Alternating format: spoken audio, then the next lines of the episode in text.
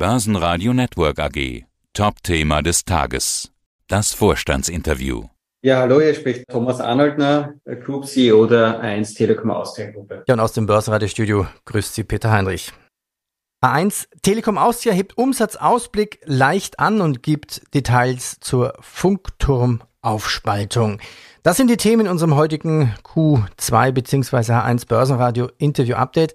Zitat von Ihnen, auch im Q2 gab es eine solide Entwicklung. Der Ausblick für 2023 wird leicht angehoben. Was ist denn für Sie die Definition von solide Entwicklung? Auch Sie haben ja steigende Kosten. Ja, das ist durchaus eine Herausforderung, mit der wir uns auseinandersetzen müssen. Unsere Energiekosten zum Beispiel sind im zweiten Quartal um 34,5 Prozent gestiegen gegenüber dem Vorjahr und wir sind auch mit steigenden Personalkosten konfrontiert. Gleichzeitig sieht man an den Ergebnissen auch wieder die Resilienz unseres Geschäftsmodells und die hervorragende operative Performance, die wir in allen unseren sieben Kernmärkten abliefern können, die darin resultiert hat, dass wir für das erste Halbjahr wieder doch ein deutliches Umsatzwachstum zeigen konnten, das uns auch wohltuend von unseren größeren Marktbegleitern in Europa abhält. Ja, nennen wir noch die Zahl. Umsatz plus sieben Prozent auf gerundet 1,3 Milliarden. Ja, Sie schaffen das durch, Sie nennen es wertschützende Preismaßnahmen und Upselling. Hätten Sie ein Beispiel dafür? Ja, es ist so, dass wir ja zum Beispiel in Österreich mit einer sehr hohen Inflation konfrontiert sind. Wir haben schon seit vielen Jahren es äh, in den meisten Kundenverträgen so, dass die Gebühren hier immer im Nachhinein an das Niveau der jeweiligen Inflation angepasst werden, somit wertsichernd sind. Und wir haben diese Wertsicherungsmaßnahme im Ausmaß von 8,5 Prozent in Österreich primär im Monat April, teilweise schon im März und ein bisschen im Mai durchgeführt. Und das spiegelt sich jetzt uh, unter anderem auch in dem wieder höheren Umsatz wieder, das, den wir im zweiten Quartal im Vergleich zum ersten Quartal zeigen konnten. Noch ein paar Zahlen. EBITDA plus 6% gegenüber dem Vorjahr auf 486 Millionen. Dividende 32 Cent wurde ausbezahlt. Sie haben jetzt die Prognose angehoben. Was erwarten Sie jetzt fürs zweite Halbjahr? Ja, wir haben die Prognose auf die Umsatzerlöse angehoben von vorher rund 4% auf jetzt um die 5%. Das nach einem Umsatzwachstum von 7,6% im ersten Halbjahr wo jetzt zum Beispiel diese wertsteigernden, wertsichernden Maßnahmen im zweiten Halbjahr voll den Niederschlag finden werden. Man muss gleichzeitig berücksichtigen, dass wir im zweiten Halbjahr eine Akquisition in Bulgarien sich im Jahresvergleich dann nicht mehr so niederschlägt, wie wir das jetzt im zweiten Quartal hatten und dass wir aufgrund der Währungssituation in Belarus noch einen gewissen Unsicherheitsfaktor haben. Aber auch alle diese Themen berücksichtigend sind wir sehr zuversichtlich, was diese angehobene Umsatzprognose von 5 Prozent betrifft, nach einem Umsatzwachstum von 7,6 Prozent im ersten Halbjahr. Das greife ich gleich auf. Wie ist denn die Entwicklung in anderen Ländern, in denen Sie tätig sind? Weißrussland, Kroatien, Nordmazedonien, Slowenien, Serbien, Bulgarien? Vielleicht ein kleiner Überblick? Ja, wir haben auch in allen internationalen Märkten eigentlich eine sehr, sehr positive Entwicklung, vielleicht mit der Ausnahme von Belarus, wo wir operativ eine gute Geschäftsentwicklung haben, aber wo sich zwei Faktoren niederschlagen. Das erste von mir bereits angesprochen, eine ungünstige Entwicklung der Fremdwährungssituation. Hier hat der weißrussische Rubel nach einer Aufwertung davor im zweiten Quartal äh, abgewertet und das hat sich negativ niedergeschlagen auf unsere Ergebnisse. Das andere Thema ist, dass die weißrussische Regierung sehr stark versucht, Inflation zu dämpfen und deswegen sehr strikte Preiskontrollen eingeführt hat, die es uns momentan nicht erlaubt, die Inflation, die wir auf den Kosten spüren, auf der Kundenseite weiterzugeben. In allen Märkten sehr, sehr solides Wachstum hervorzuheben. Vielleicht vor allem Bulgarien, unser zweitgrößter Markt mit 21 Prozent Umsatzwachstum im Jahresvergleich, wobei hier, wie gesagt, eine Akquisition von einem ICT-Player sich noch zusätzlich positiv niederschlägt. Kroatien über 10 Prozent Umsatzwachstum, Serbien 7 Prozent, äh, Slowenien über 11 Prozent und auch Nordmazedonien 6 Prozent. Also Sie sehen in allen Märkten ein sehr, sehr solides Wachstum, getrieben durch Upselling in höhere Tarife, durch teilweise sehr, sehr gut laufendes Festnetzgeschäft und anderes. Die Story des Jahres an der Wiener Börse und somit vermutlich auch die Telekom-Aktie auch Aktie des Jahres werden könnte, ist ja die Abspaltung, die Ausgliederung des Turmgeschäftes. Am 1. August gibt es die wichtige HV dazu.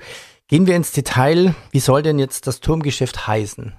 Ja, wir haben vor kurzem den Namen äh, bekannt gegeben. Die Firma wird Euro-Telesites heißen. Wir haben auch das designierte Management bekannt gegeben mit zwei erfahrenen Managern. CEO wird Ivo Ivanovski sein, der aus der 1-Gruppe kommt und diesen Geschäftsbereich oder diese Transaktion schon in den letzten drei Jahren geleitet hat und führend äh, begleitet hat. Und auf der anderen Seite als CFO Lars Mosdorf, der 16 Jahre Erfahrung im Infrastrukturbereich hat, zuletzt als Finanzvorstand des Düsseldorf Airports. Und wir glauben, dass wir hier ähm, auch personell sehr, sehr gut aufgestellt sind. Und die Euro-Telesites AG, wie sie heißen wird, äh, glaube ich, für Investoren eine sehr, sehr attraktive Story darstellen wird.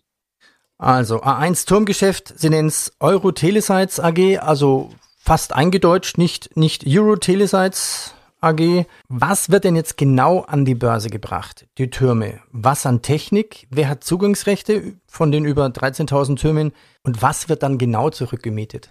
Also es ist so, dass wir in der Branche im Mobilfunk unterscheiden zwischen aktiver und passiver Infrastruktur. Aktive Infrastruktur ist diejenige, die ein Signal trägt, Antennen, Rechner, Kabel, Glasfasern, die verbleibt bei uns als Telekom Austria AG. Das ist das, was wir auch bei uns als kritische Infrastruktur betrachten und was wir als Teil unseres Kerngeschäfts betrachten also unser 2G, 3G, 4G und insbesondere 5G-Netz. Diese aktiven Komponenten sind allerdings untergebracht auf sogenannter passiver Infrastruktur. Dazu gehören Stahltürme, dazu gehören sogenannte Rooftop-Sites, das sind diejenigen, die Sie zum Beispiel im städtischen Raum auf den Dächern finden. Dazu gehören die entsprechenden Betonfundamente und die Container, in denen das aktive Equipment untergebracht ist. Die sind sehr kapitalintensiv und werden heute noch nicht ausreichend genutzt, nämlich nicht ausreichend genutzt durch unterschiedliche Betreiber. Und das ist die Idee hinter dieser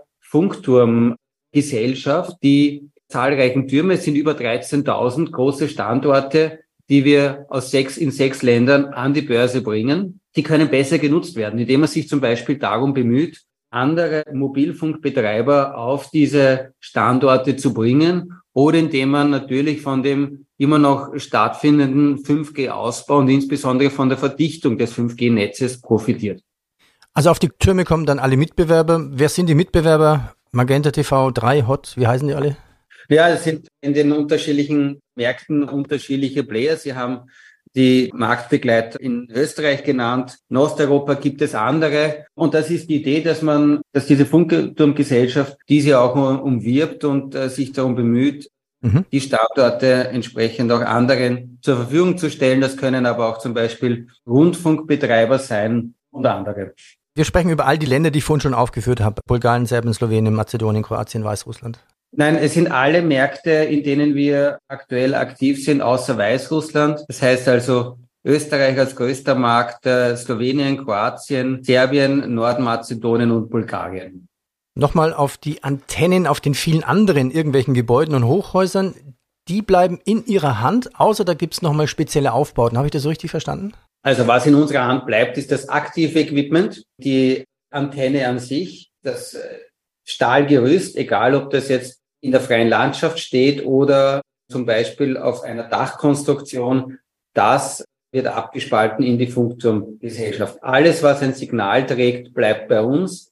Alles, was rein passiv ist, aber sehr kapitalintensiv, das geht in diese Funkturmgesellschaft.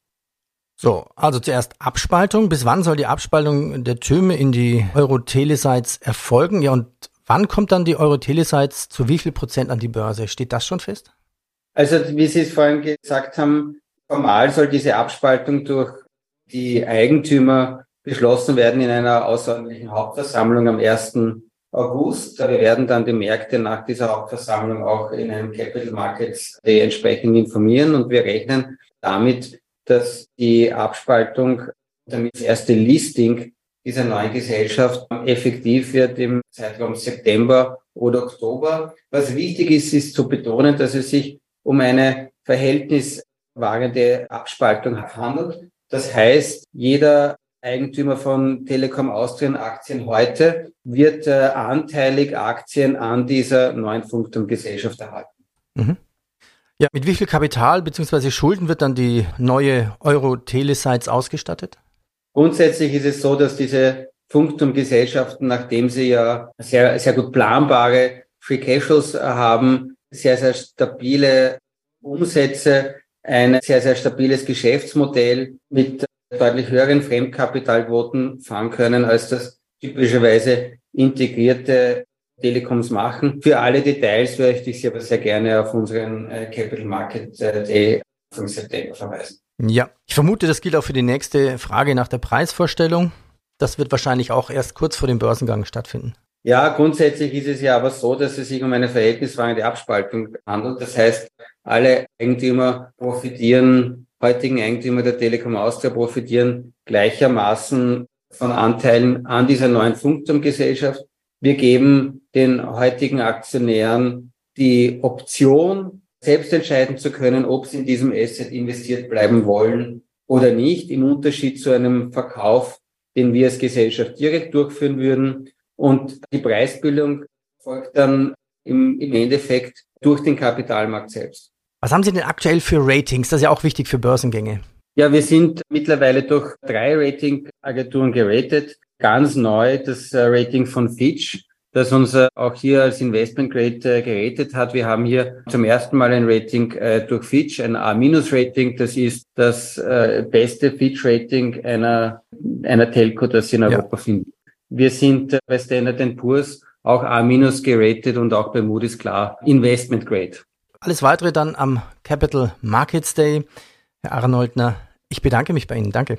Ich danke sehr herzlich für das Gespräch und wünsche noch einen schönen Tag und einen schönen Sommer. Das Börsenradio Nummer 1. Börsenradio Network AG. Hat Ihnen dieser Podcast der Wiener Börse gefallen? Dann lassen Sie es uns doch wissen und bewerten Sie unseren Podcast mit vollen fünf Sternen. Vielen Dank und bis zum nächsten Podcast. Alles rund um Börse.